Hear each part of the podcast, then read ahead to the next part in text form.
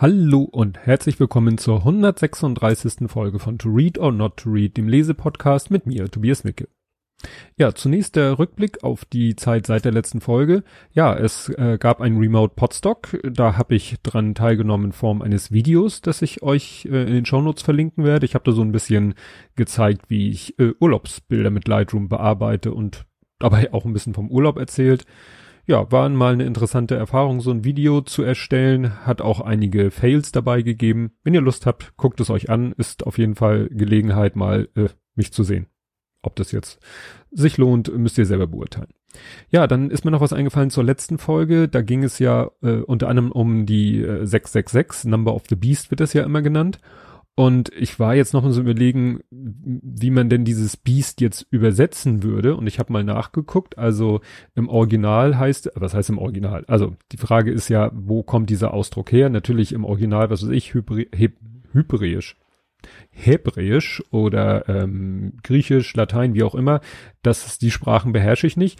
Ich habe mal in die englische, englische, englische King James Bible geguckt. Da, also das ist ja äh, im Englischen Revelation äh, 13, 18.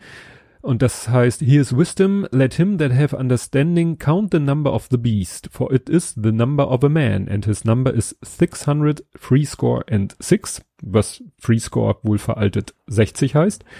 Ähm, auf, in der deutschen Übersetzung, ist das die Lutherbibel, weiß ich jetzt gar nicht, ist jedenfalls hier eine deutsche Übersetzung, da äh, heißt derselbe Abschnitt ist Offenbarung des Johannes, Kapitel 13, Vers 18. Hier ist Weisheit. Wer Verstand hat, der überlege die Zahl des Tiers, denn es ist eines Menschen Zahl und seine Zahl ist 666. Daneben steht's auf Lateinisch, dafür ist mein Latein aber zu eingerostet, um es, also ist im Englischen ist von dem Wort Bestiae die Rede. Also es ist tatsächlich Bestie, Beast, wird dann nicht mit Bestie übersetzt, sondern mit Tier, was ja, sage ich mal, ein bisschen neutraler, wertfreier, positiver ist als Bestie oder Biest. Aber man kann halt Biest und Bestie tatsächlich mit Tier übersetzen. Es ist nicht, sag ich mal, Biest ist ja eher negativ konnotiert. Das interessierte mich nochmal, weil man halt mit diesem 666, 666 ja eher, ja, das Böse in Verbindung bringt. Ja, ansonsten äh, sitze ich hier am Rechner mit ein bisschen Nackenschmerzen. Ich hatte das Vergnügen, äh, meine erste PAT-Spritze zu bekommen, aber ihr wisst ja, solche Sachen findet ihr dann äh, erzählt im Blathering-Podcast. Kommen wir nun zum Buch.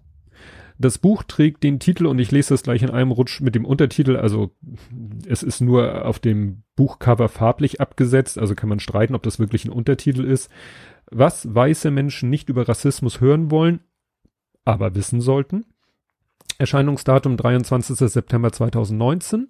Das Buch ist von ähm, Alice Haruko Hastas. Ich wollte dieses Haruko weglassen, weil das habe ich nur im Wikipedia-Artikel gefunden. Und äh, also ich weiß, dass zum Beispiel mein Sohn äh, äh seinen zweiten Vornamen doof findet und dachte vielleicht, weil er hier auch auf dem Buchtitel nicht ist, äh, legt sie da auch nicht Wert drauf. Aber ich habe zufälligerweise heute gesehen, weil meine Frau folgt ihr auf Instagram und sie wollte mir was anderes auf Instagram zeigen, habe ich gesehen, da äh, ist ihr Instagram-Handle, nämlich Alice Haruko. Ja, geboren 10. Juni 89 in Köln und sie ist eine deutsche Journalistin, Buchautorin und Podcasterin. Ihr Podcast heißt, oder mit dem sie mit jemand anders zusammen macht, heißt Feuer und Brot, verlinke ich natürlich. Ansonsten ihren Wikipedia-Artikel ver verlinke ich. Erschienen ist das Buch im Verlag Hansa Blau. Das ist ein sogenannter Imprint des Verlags Hansa. Ich durchschaue das ja alles nicht mit diesen ganzen Verlagen und Imprints und Verlagsgruppen. Ich habe das Gefühl, das ist so ein bisschen wie Plattenfirma und Label und wo man dann sagt, hier unter dem Label veröffentlichen wir die Musikrichtung und unter diesem Label eine andere. Und so scheint es eben auch mit diesen Imprints oder diesen Unterabteilung in Verlagen zu sein. Ja, das unter dem Namen Hansa Blau, der Verlag Hanser, ja, ein wahrscheinlich bestimmte Genre veröffentlicht. Ja, gekommen bin ich zu dem Buch, äh, ja, meine Frau hat es sich gekauft. Der, an der ist natürlich diese ganze äh, Debatte Rassismus und äh, in Deutschland auch nicht vorbeigegangen, obwohl sie nun gar nicht so mit Social Media unterwegs ist. Und dieses Buch äh, ist ihr da und über den Weg gelaufen und äh, das ist auch eins der Bücher, die eben gerade viel auch auf Twitter rumgereicht worden. Das war, glaube ich, immer eigentlich zwei Bücher, wenn ich mich recht erinnere. Dieses und Exit, Racis Exit Racism, das hier auch erwähnt und zitiert wird. Ja, und dann dachte ich mir, gut, also wenn wir das dann schon mal im Haus haben, dann äh, vergesse ich mal meinen anderen Backlog an Büchern und lies dieses Buch auch mal, weil es ist ja nun wirklich ein brennendes Thema.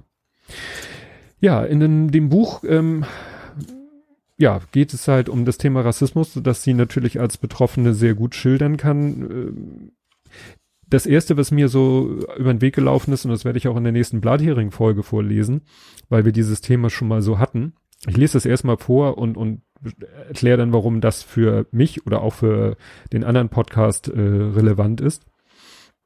Dass sich die Zuschreibung der Hautfarben bis heute gehalten hat, haben wir übrigens besonders einem Deutschen zu verdanken, Johann Friedrich Blumenbach. Er teilte 1775 die Menschheit in fünf Farben und Abstammung ein. Weiß für die kaukasische Rasse, gelb für Menschen ostasiatischer Abstammung, mongolische Rasse, braun für Menschen südasiatischer Abstammung, malaiische Rasse, rot für indigene Völker amerikanischer Abstammung, amerikanische Rasse und schwarz für Menschen afrikanischer Abstammung, äthiopische Rasse. Blumenbachs Theorie ging in offizielle US-amerikanische Dokumente ein und sorgte so dafür, dass seine Farbzuschreibung und Begriffe zum Teil erhalten blieben.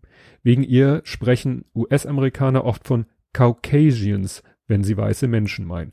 Und genau das hatten wir im Blathering-Podcast, dass wir auch so gerungen haben.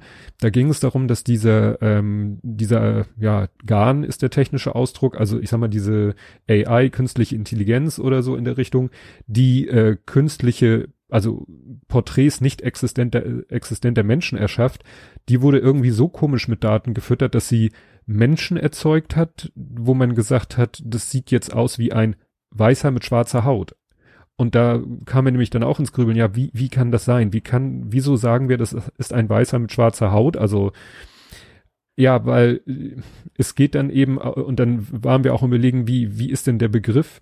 Im Amerikanischen spricht man eben von Caucasian und meint damit halt, ja, man könnte sagen, eine Kartoffel, also jemanden, der wirklich von, vom gesamten äußerlichen oder wenigstens vom Gesichtserscheinungsbild man sagen würde, der ist weiß. Weil das wohl irgendwie doch noch an anderen Faktoren hängt als nur der Hautfarbe. Und das war genau bei diesem äh, ja, Algorithmus der Fall, dass der Menschen erzeugte, die man von Gesichtsform, was auch immer, ich kann es gar nicht so richtig festmachen, ohne in Klischees abzudriften, das will ich nicht, wo man sagte, ja, das ist ein Weißer, der aussieht als, ja, Blackfacing mäßig. Ja, und da kamen wir halt auch und äh, ich wusste halt gar nicht, wo diese Einteilung, die ich eben in kannte ich aus amerikanischen Filmen oder amerikanischen O-Tönen, dass die von Caucasian sprachen, meistens dann allerdings im Kontrast zu Afro-American. Also wenn die Polizei irgendwie gesagt hat, ja, es gibt hier einen Verdächtigen, dann wurde gesagt, entweder der ist Afro-American oder der ist Caucasian und dann war klar, aha, das ist ein Weißer. Ja, dann äh, hat sie auch äh, ein Thema, was ich ja selber auch immer wieder sehr spannend finde, was man ja unter dem Begriff Nature or Nurture zusammenfasst. Und zwar schreibt sie hier, es geht um, um Raum nehmen. Ein Beispiel. Bis heute habe ich ein ambivalentes Gefühl, wenn es darum geht, Raum einzunehmen. Das mag an meiner Introvertiertheit liegen. Oder eben daran, dass es mir als schwarzer Frau nie erlaubt wurde. Nebenrolle halt. Bin ich also introvertiert, weil die Welt mich so geformt hat, oder weil ich eben einfach so bin. Ne, das ist dann auch so ein Aspekt von Nature or Nurture, ist, dass sie ihr naturell, es ist einfach ein Teil ihrer Persönlichkeit, der jetzt unabhängig von ihrer ja, Hautfarbe sich entwickelt hat, oder ist das eine Folge, ja, von Diskriminierung aufgrund ihrer Hautfarbe, die sie dazu gebracht hat, sich so zu verhalten oder so zu fühlen? Ja, dann habe ich hier Stichwort Geschichtsunterricht und zwar geht es um die Schule und was sie da am Geschichtsunterricht erlebt hat. Doch folgende Situation blieb mir im Gedächtnis. Im Text, den wir lasen, stand das N-Wort. Der Kontext war historisch und das Wort in Verbindung mit dieser Zeit wohl kaum vermeidbar. Eine kritische Auseinandersetzung mit dem Wort gab es allerdings nicht. Alexander meldete sich. Er wollte einen Gedanken zur Darstellung der schwarzen Menschen äußern. Doch er druckste rum und schaute mich, die einzige Schwarze im Klassenraum, immer wieder verlegen an. Er wusste nicht, wie er die da nennen sollte. Das N-Wort sagte man ja nicht mehr. Nicht, dass er das N-Wort tatsächlich zensiert hätte. Schön wäre es gewesen. Und äh, das erinnerte mich an meinen Geschichtsunterricht. Ähm, also ich habe nicht so viel Erinnerung an meine Schulzeit. Ich habe generell wenig Erinnerung an Kindheit und früher Jugend, aber an eine Sache kann ich mich erinnern, das hat sich wirklich bei mir eingebrannt, dass unser Geschichtslehrer uns mal vorgelesen hat. Es ging damals um Kolonisation Und da wurde halt beschrieben von einem, ja, Kolonialmenschen, wie er, äh, ja, sich darauf vorbereitet hat, indem er Unmengen von Toast und Thunfisch mit Öl in sich reingestopft hat, wie der sich wirklich darauf äh, vorbereitet hat, einen, ich meine, es wurde gesagt, so ein Stammeshäuptling unter den Tisch zu saufen, damit der dann irgendwie, äh, weiß ich nicht, irgendein Dokument unterzeichnet, in dem dann quasi, äh, damit hinterher äh, die Kolonialherren sagen konnten, ja hier, die haben sich doch freiwillig unterworfen. Das äh, ist bei mir in Erinnerung geblieben, dass damals eben wirklich so mit, äh, gar nicht mit, in dem Fall nicht mit Waffengewalt, sondern mit anderen perfiden Methoden äh, man sich eine Legitimation verschafft hat. Ja, im Gegensatz dazu habe ich noch eine andere Stelle. Und zwar, dabei waren über lange Zeit hinweg weite Teile Afrikas durchaus fortschrittlicher als Europa. Landwirtschaft, Königreiche, Universitäten und Bibliotheken, Hygiene und Kosmetik. All das gab es in Afrika lange bevor es in Europa entstand. Doch der Sklavinnenhandel und die Kolonialisierung machten vieles davon zunichte. Weil das ist, wollte ich gerade mit meinem Beispiel aus meinem Geschichtsunterricht, ja, da wurde eben, das wurde irgendwie so dargestellt, dass die da tatsächlich in so einen Kral einmarschiert sind und dann, ja, deswegen benutzte ich dieses Wort Stammeshäuptling, der wurde dann halt da irgendwie ausgetrickst und äh, ja, damit sich der Stamm dann den unterwerfen musste und entweder haben sie es dann wirklich getan aufgrund dieses Tricks oder dann kam die, spätestens dann kam die Waffengewalt. Aber das ist eben, ja, und sie weist darauf hin, es gab halt auch damals schon ein anderes Afrika als das, was vielleicht in den Geschichtsbüchern so dargestellt wird. Ja, dann äh, geht es um den Gegensatz von, ja, oder die Differenzierung von MigrantInnen und AusländerInnen. Jetzt habe ich hier vergessen, während des Redens umzublättern. Und zwar, wäre meine Mutter eine weiße Amerikanerin, wäre ihr das vermutlich nicht passiert. Das Stigma der MigrantInnen-Eltern, die ihre Kinder vernachlässigen und, und, unintelligent sind, trifft nicht alle gleich. MigrantInnen meint nicht alle AusländerInnen. Theo, also theoretisch schon, das Statistische Bundesamt zum Beispiel unterscheidet da nicht. Aber Menschen tun es. Mit Migrationshintergrund sind für gewöhnlich, ja, jetzt kommt mein Problem, das hatte ich auf Twitter gefragt, ob ich das BIPOC oder BIPOC ausspreche. Jetzt habe ich vergessen, wofür ich mich entschieden habe. Ich sage jetzt BIPOC gemeint und vor allem die, die ein geringes Einkommen haben und wenig Zugang zu institutioneller Bildung. Und passend dazu geht ja gerade dieses Wochenende auf Twitter das Thema rum, gibt irgendwie eine Umfrage mit, was sprechen Kinder in der Familie. Und das ist halt genau das, wenn Kinder in der Familie Englisch sprechen oder Französisch oder Spanisch. Wir haben eine Freundin, die hat eine, hatte, muss ich leider sagen, eine, nein, Moment, äh, sie hat eine deutsche Mutter und einen spanischen Vater und die kann halt natürlich entsprechend gut Spanisch und hat anfangs auch, das, äh, ja, doch hat ihren Kindern auch Spanisch beigebracht. Würde sich nie jemand drüber mokieren. Würde man sagen, oh toll, deine Kinder wachsen zweisprachig auf. Die äh, äh, Taufpatin von unserem Sohn Justian, die äh, ist Norweger oder ja, formell deutsche, ja, ne, deutsche, norwegische Eltern, ähm, die auch Norwegisch spricht und das ihren Kindern auch versucht beizubringen. Wird auch keiner drüber diskutieren dass aber dann andere Menschen mit Zweitsprache, äh, Türkisch und was auch immer, das wird irgendwie nicht hoch angesehen. Obwohl ich sage, ja, in manchen äh, Gegenden werden aber händeringend Menschen gesucht, die andere Sprachen als hier unsere, sag ich mal, zentral nordeuropäische Sprachen sprechen. In den Behörden zum Beispiel. Ne? Damit eben Geflüchteten auch äh, entsprechende Dolmetscher zur Seite gestellt werden können. War gerade Thema beim Jugendrecht-Podcast ja, fand ich interessant, was für einen aktuellen Bezug das dann hatte. Und eben diese, diese Unterscheidung immer, ja, also viele Leute, die sagen, ja, äh, ich habe was gegen Ausländer, in Wirklichkeit äh, sind es, geht es ihnen nicht um Ausländer, sondern eben um Migrantinnen. Ja, dann äh, äh, interessant fand ich den also Part, also sie geht dann so ihre eigene Biografie durch. Ne? Wir waren bei der Schule und jetzt sind wir irgendwie so, weiß nicht, Jugendzeit und da erzählt sie äh, dann äh, von der Phase, wo es cool war, schwarz zu sein. Ne? Das so in der Jugendzeit, in ihrer Jugendzeit, die ja deutlich später war als meine, ähm, ne, gab es dann auch so Hip Hop und so weiter und so fort. Und da war es dann cool, schwarz zu sein und da lese ich was zuvor. Auf der einen Seite war ich geschmeichelt und nach vier Jahren Mobbing in der Grundschule erleichtert. Jetzt war ich nicht mehr grundlos uncool, sondern grundlos cool. Das Problem war, dass ich dem Bild der Schwarzen, die alle so beneideten, in den meisten Punkten nicht entsprach. Ich konnte nicht singen, rappen und schon gar nicht Basketball spiel spielen. Ich war weder schlagfertig noch besonders witzig. Wenn sich Schwarze aus einer Handvoll spezifischer Talente zusammensetzen und ich diese nicht besaß, war ich dann überhaupt richtig schwarz? Und insofern ist das eine, sie sagt das glaube ich hier auch, äh, das ist dann positiver Rassismus, wenn dir plötzlich zwar positive, aber es werden wieder dir auch Eigenschaften zugewiesen, aufgrund deiner Herkunft, deiner Hautfarbe oder was auch immer.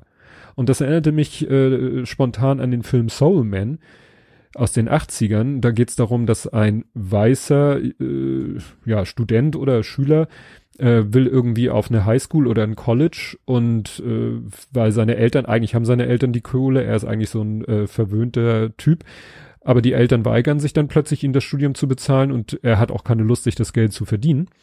Und er kommt dann auf, er kriegt dann mit, ja, diese Schule, auf die er will, die vergibt auch Stipendien, aber für Schwarze. Und dann ist ein bisschen, ne, dahergeholt, äh, haut er sich eine Überdosis Bräunungspillen rein und wird dann schwarz. Natürlich ist das Blackfacing. Ähm, ist für diesen Film natürlich notwendig, damit die Story erzählt werden kann. Und dann erlebt er nämlich auf der einen Seite, dann erlebt er nämlich beide Formen von Rassismus klar den negativen. Also er wird dann zum Beispiel von der Polizei verhaftet, die denken, dass er sein eigenes Auto klaut, weil sie ihm nicht zutrauen, so ein tolles Auto zu haben. Das ist sozusagen die eine Message in dem Film. Und das andere ist so der positive Rassismus. Die denken dann, sie wählen ihn dann in, in die Basketballmannschaft, ohne ihn zu kennen, weil sie denken, naja, schwarzer Basketball. Also genau das, was sie auch schreibt. Der Film war damals auch umstritten, weil es, er erforderte natürlich Blackfacing, aber das erforderte die Story wie gesagt, gab dann geteilte Meinung, ob dieser Film es schafft, mit diesem Vehikel, äh, was er benutzt, äh, die Botschaft rüberzubringen, ja, von Rassismus in, in, den Vereinigten Staaten, also war ein US-Film. Und wie gesagt, war ich, wenn ich mich recht erinnere, von 86. Ach, schon bisschen älter, aber bin ich ja auch. Ja, wo wir gerade bei Blackfacing waren, haben wir hier noch genau dieses Thema, passend dazu. Wenn ihr schwarze Charaktere in euren Stücken habt, findet schwarze SchauspielerInnen, die diese Rollen übernehmen. Und falls ihr, warum auch immer, niemanden findet, wenn eine weiße Person eine schwarze spielt, dann muss sich das irgendwie anders übertragen. Es ist Theater, da ist die Vorstellungskraft des Publikums ohnehin gefragt. Es werden andauernd Dinge behauptet, die auf der Bühne so nicht zu sehen sind. Blackfacing geht nicht. Blackfacing ist nicht nur im Theater ein Problem.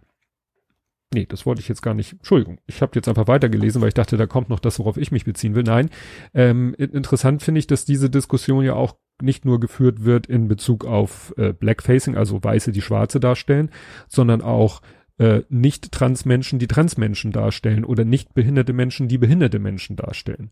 War ja damals die Diskussion bei dem Film schrecklich, äh, schrecklich beste Freunde ah, ihr wisst, welchen Film ich meine, wo ja der im Rollstuhl sitzende Mensch auch von einem nicht wirklich im Rollstuhl sitzenden Mensch gespielt wurde. Wo man dann sagte, ja, hat sich denn kein Schauspieler gefunden, der, so blöd es klingt, von Natur aus im Rollstuhl sitzt?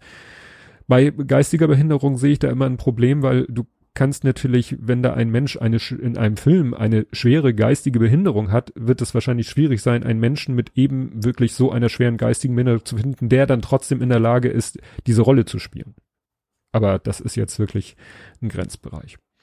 Ja, ging ja auch gerade auf äh, Twitter der Hashtag rum, Ableism Tells Me, der ja auch sozusagen so ein bisschen so wie damals äh, Me Too mit Doppel O äh, gefolgt wurde von Me Too mit TWO, ist es so ein bisschen wie jetzt äh, ja von Leute erzählen, was sie für rassistische Erlebnisse haben, Diskriminierung aufgrund ihrer Hautfarbe, haben behinderte Menschen halt auf Twitter erzählt, was für Diskriminierung sie haben aufgrund ihrer Behinderung.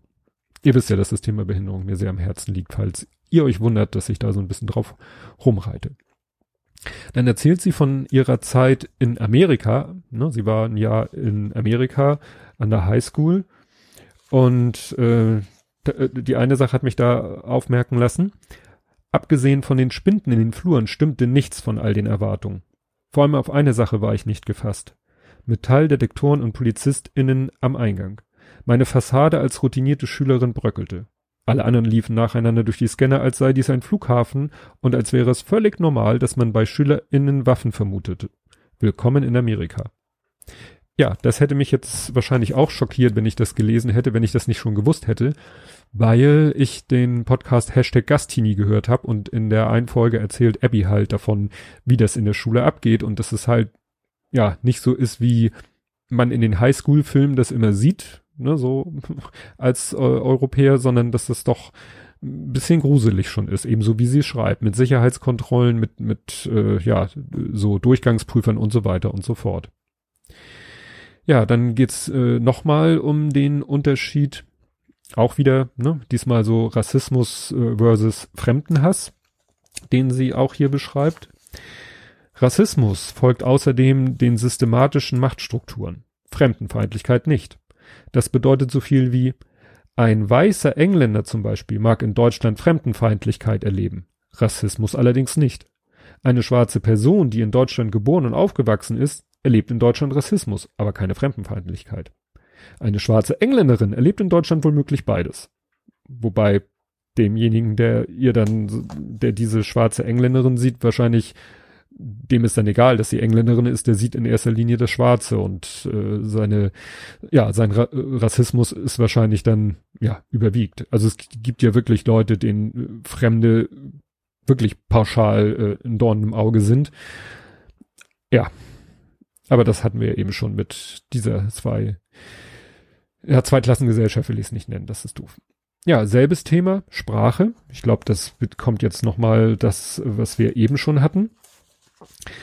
Genau, Fremdsprachen werden nicht alle gleich gewertet. Arabisch oder Türkisch werden weniger geschätzt als Französisch oder eben Englisch. Und selbst da macht der Dialekt noch einen Unterschied. Das, das ist Eurozentrismus. Ne? Das ist das, was wir schon hatten, das Thema mit, was heute gerade dieses Wochenende auf Twitter rumging. Ja, wobei ich eben denke, wenn das, wenn die Entwicklung so weitergeht, äh, dann kann es vielleicht ja wirklich mal auch ein super Vorteil sein, Türkisch zu sprechen. Ne? Also mein großer Sohn, der hatte in der Schule halt auch so ein bisschen Türkisch aufgeschnappt. Warum nicht? Aber bis, sage ich mal, Türkisch oder Arabisch an äh, deutschen Schulen oder europäischen Schulen als Fremdsprache angeboten wird, ist es wahrscheinlich noch ein langer, langer Weg. Ja, dann äh, habe ich hier als nächstes stehen Rassismus versus Klassismus. Ich hab, hoffe, ich habe das richtige Wort äh, benutzt, weil es natürlich wie immer auch noch einen Unterschied macht, ähm, auf in, in welcher gesellschaftlichen Klasse man sich denn bewegt. Sie schreibt, ich denke an Deutschland und frage mich, wie ich meinen FreundInnen erklären kann. Moment, da habe ich was, jetzt habe ich hier was übersprungen, glaube ich. Moment, ich muss mich mal kurz sortieren. Didin, didin, didin, Seite 109. Genau. Ja, habe ich einfach überblättert. Also nochmal. Es geht um Rassismus versus Klassismus. Will Smith, gespielt von Will Smith, zieht in der Serie, es geht um der Prinz von Bel Air, von Philadelphia nach Los Angeles zu seiner reichen Tante Vivian und seinem Onkel Phil. Die ganze Familie ist schwarz, doch davon merkt man wenig. Ihr Alltag findet zwischen Golfclubs und Dinnerpartys statt. Ihr Bekanntenkreis ist weiß. Carlton, Wills gleichaltriger Cousin, hat meist einen pastellfarbenen Pullover über die Schultern gelegt, eine Vorliebe für Tom Jones und einen sehr eigenen Tanzstil. Er ist ziemlich uncool. Und damit der Gegenpart zu Will, der sich nicht anpasst, sondern seinen Kleidungs- und Sprachstil behält. Der Prinz von Bill Air ist zwar eine Comedy-Serie, doch sie thematisiert eine große Frage, die heute noch viele BIPOC beschäftigt. Wie verändern sich Identität und Kultur mit sozialen Aufstieg? Ne? Anderes Beispiel dazu ist hier ähm, die Glücksritter ne, mit Eddie Murphy und Dan Aykroyd, wo äh, ja Eddie Murphy quasi äh, von so einer Art Deus Ex Machina in die äh, gehobene Gesellschaft gepflanzt wird und sich da ja entsprechend anpasst und äh, äh, ja vermeintlich akzeptiert wird und am Ende dann doch klar gemacht wird, äh, da das ja nur ein Experiment ist, dass die Leute äh, doch nichts von ihm halten, obwohl er in ihren Kreisen sich bewegt und eigentlich total anpasst. Ja, und das, was ich eben vorgelesen, vorlesen wollte, da geht es um das Wort Ghetto. Ich denke an Deutschland und frage mich, wie ich meinen Freundinnen dort erklären kann, in was für ein Viertel ich wohne. Also es geht um Amerika. Ich wollte es nicht Ghetto nennen, obwohl es eins war. Viele Deutsche finden den Begriff cool cool und witzig. Sie verbinden, verbinden damit schwarze Menschen in den USA, die Becky Jeans und Durex tragen und ey yo sagen. Besonders weiße Deutsche verwenden gerne Begriffe wie Ghetto-Faust, Ghetto-Schmuck und Ghetto-Frisur. Sie scheinen vergessen zu haben, was das Wort in Wirklichkeit beschreibt. Ein Ghetto ist eine Wohngegend, in der diskriminierte Minderheiten leben, weil sie nirgendwo anders in der Stadt wohnen können oder dürfen. Und das ist das, weshalb ich auch ein Problem damit habe.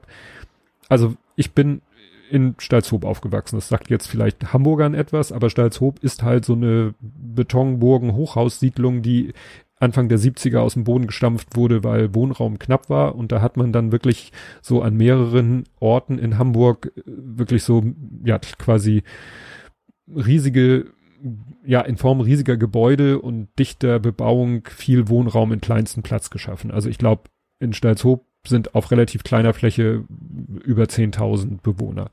Da bin ich groß geworden. Und wir Jugendlichen haben selber auch damals das Wort Ghetto benutzt. Wir haben gesagt, ja, wir wohnen im Ghetto. Sehr unreflektiert. Ich würde das heute eben nicht mehr so sagen, weil eben das Wort Ghetto doch, also erstmal denke ich natürlich gar nicht so wie in ihrem Buch, da geht es ja eben so um Ghettos, wo Schwarze leben.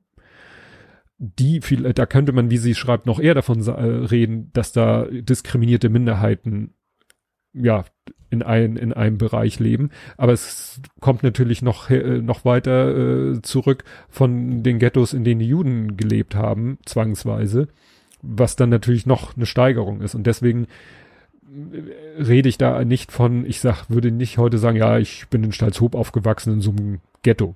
Das würde ich heute nicht mehr sagen, obwohl wir damals, wir Jugendlichen, äh, ja, selber so davon gesprochen haben, auch weil teilweise von umliegenden Stadtteilen, von den Jugendlichen das so gesehen wurde. Und äh, es gab dann sogar eine Jugendbande, die sich Ghetto Kids nannte. Ne? Aber das ist auch schon eine Weile her. Ja, mein Fazit zu dem Buch. Es lässt mich ein bisschen äh, ratlos zurück, weil ich sehe das alles, was sie schreibt. Ich äh, stelle nichts davon in Frage. Ich, so ein bisschen kriegt man davon ja auch mit also nicht als Betroffener. Ich habe sehr viel gedacht an meinen Klassen- und ja Jugendfreund, also Klassenkamerad und Jugendfreund Boris, dessen Vater kam, glaube ich, aus Kamerun. Und mit dem bin ich aufgewachsen. Also wirklich von, von Grundschule bis, weiß ich nicht, Jungerwachsenenalter, solange ich in Stalzhoop gewohnt habe, waren wir Nachbarn und haben, hingen zusammen, waren in derselben Clique und so weiter und so fort. Und ich kann mich nicht erinnern, dass also von uns keiner ihm irgendwann mal irgendwas was äh, wir haben damals er hat uns damals schon ne Weile her Kartoffel genannt, wir ihn vielleicht mal Dachpappe ähm, ja und äh, ich weiß aber nicht und das würde ich ihn heute gerne mal fragen, ob er vielleicht von außerhalb jetzt unserer Blase, die wir damals waren, Clique, ob er vielleicht irgendwie in, an der Schule, in der Öffentlichkeit, im ÖPNV irgendwo mal tatsächlich Rassismus erlebt hat, weil es wäre eigentlich extrem unwahrscheinlich, dass nicht.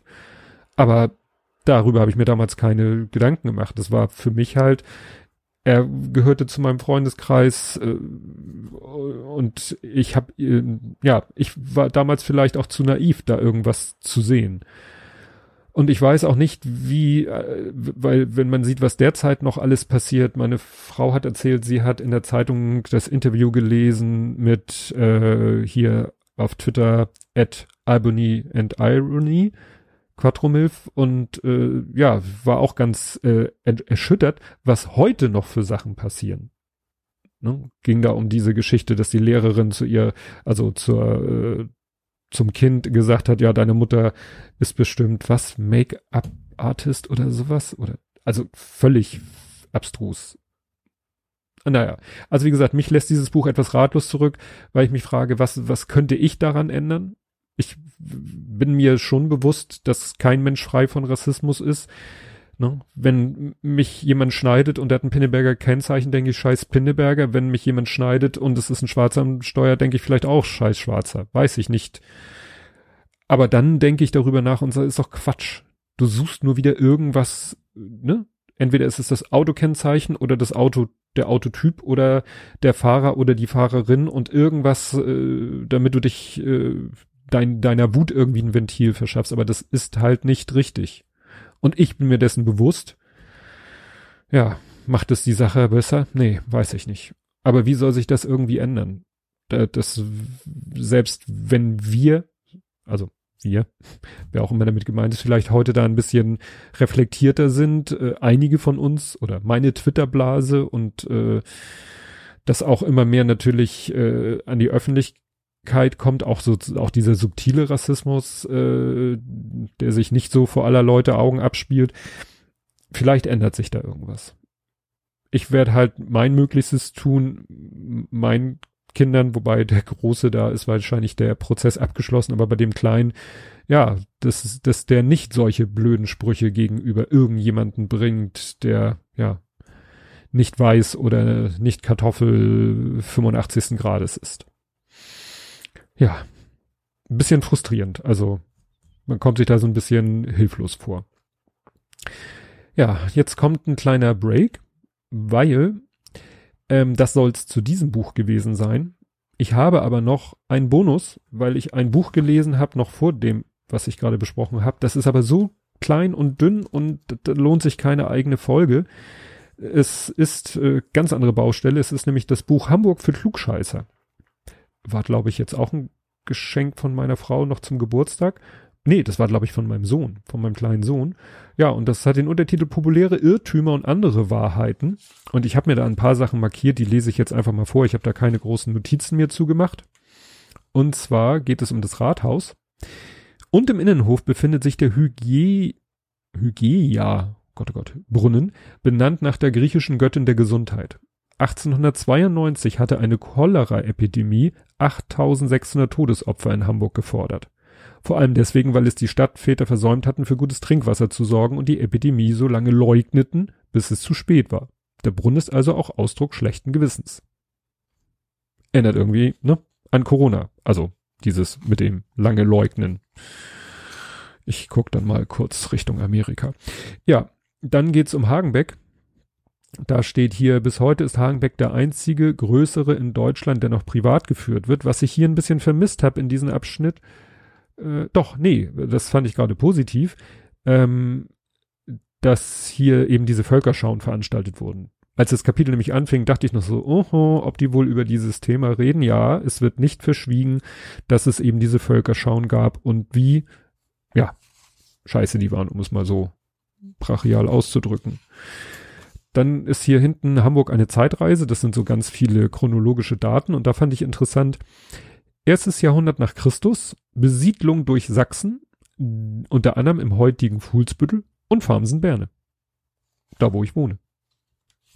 Und, ähm, ja, was ich vorhin schon erwähnt habe, in dem Kontext mit dem anderen Buch, 1967, äh, bla bla bla, äh, bla bla bla, typisch für die Zeit entstehen irgendwelche Dinge, ja, die City Nord, das Kongresszentrum und viele Großsiedlungen mit Wohnhochhäusern ne, das meinte ich gerade. Hier steht 1967, aber das ist sozusagen der Beginn dieser Phase, wo, ja, ich sag mal, Unmengen von Beton in Hamburg gegossen wurden, um entsprechende entweder äh, Hochhäuser, Betonburgen zu bauen für Wohnung oder auch für Bürokomplexe. Also City Nord ist halt auch, äh, ja, viele Bürogebäude mehrstöckig.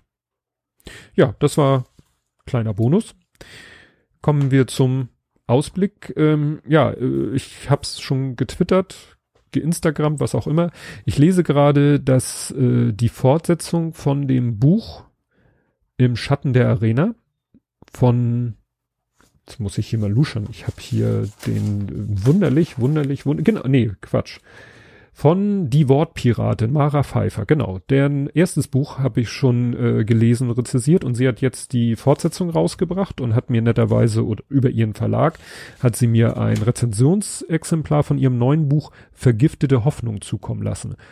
Das lese ich, das ist, das fiel mir dann auf, das erste Mal seit langer, langer, langer, langer, langer Zeit, dass ich mal wieder, wie nennt man das, Belestrik, Belestrik lese, also ein Roman lese, Fiktion lese, kein Sachbuch und es geht gut ab. Also ich muss mich teilweise abends zwingen, das Buch aus der Hand zu lesen, weil es mich so fesselt. Also da könnt ihr euch schon mal auf eine entsprechende positive, vermutlich Rezension in der nächsten Folge freuen. Und bis dahin, tschüss.